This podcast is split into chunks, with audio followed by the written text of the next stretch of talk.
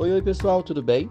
Eu sou o Luan, estudante de nutrição. E eu sou a Júlia. Vamos falar hoje sobre a hipersensibilidade do tipo 4.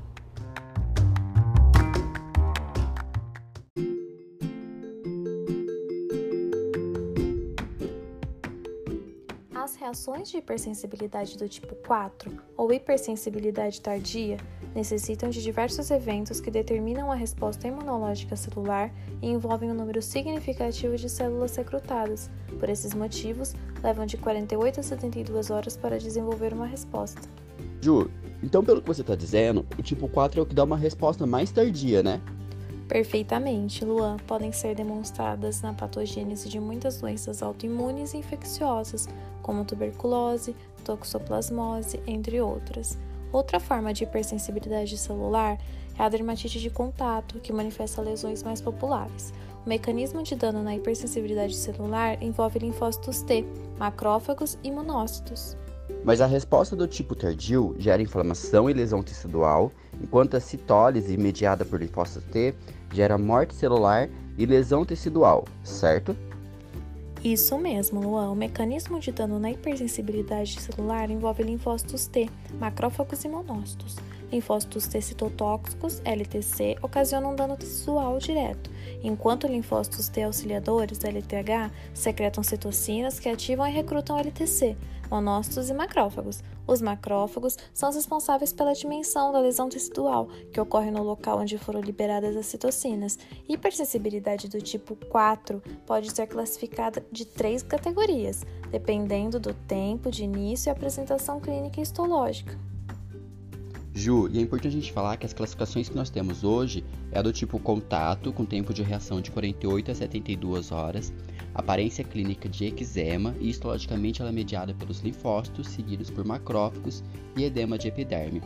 Depois nós temos a turbeculina, com tempo de reação de 48 a 72 horas, aparência clínica de calosidade local e ela é mediada pelos linfócitos, monócitos e macrófagos.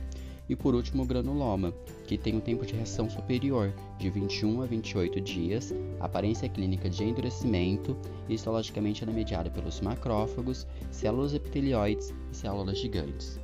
Enquanto eu falava aqui para você do granuloma, eu lembrei um pouquinho da hanseníase, que é uma doença infecciosa crônica e curável que causa sobretudo lesões de pele e danos aos nervos. Ela afeta principalmente a pele, os olhos, nariz e os nervos periféricos. Os sintomas incluem manchas claras ou vermelhas na pele com diminuição da sensibilidade, dormência e fraqueza nas mãos e pés.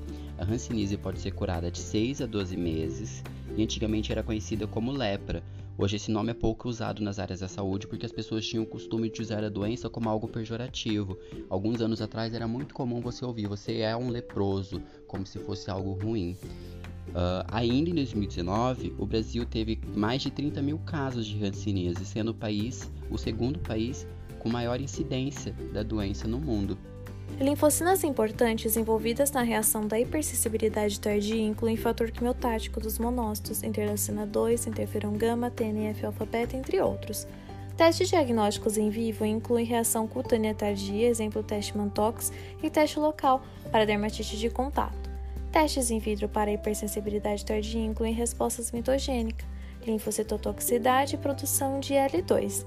Corticosteroides e outros agentes imunossupressores são usados no tratamento.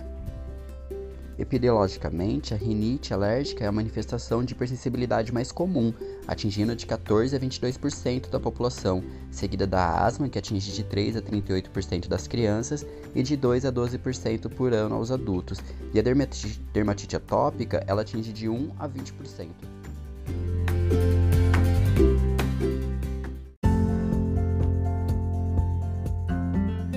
Bom, pessoal, por enquanto é isso. Eu espero que vocês tenham gostado. Vou deixar vocês agora com a Fernanda. Ela vai entrevistar uma convidada muito especial que vai trazer um relato pessoal para nós. E eu espero que vocês gostem. Um beijo.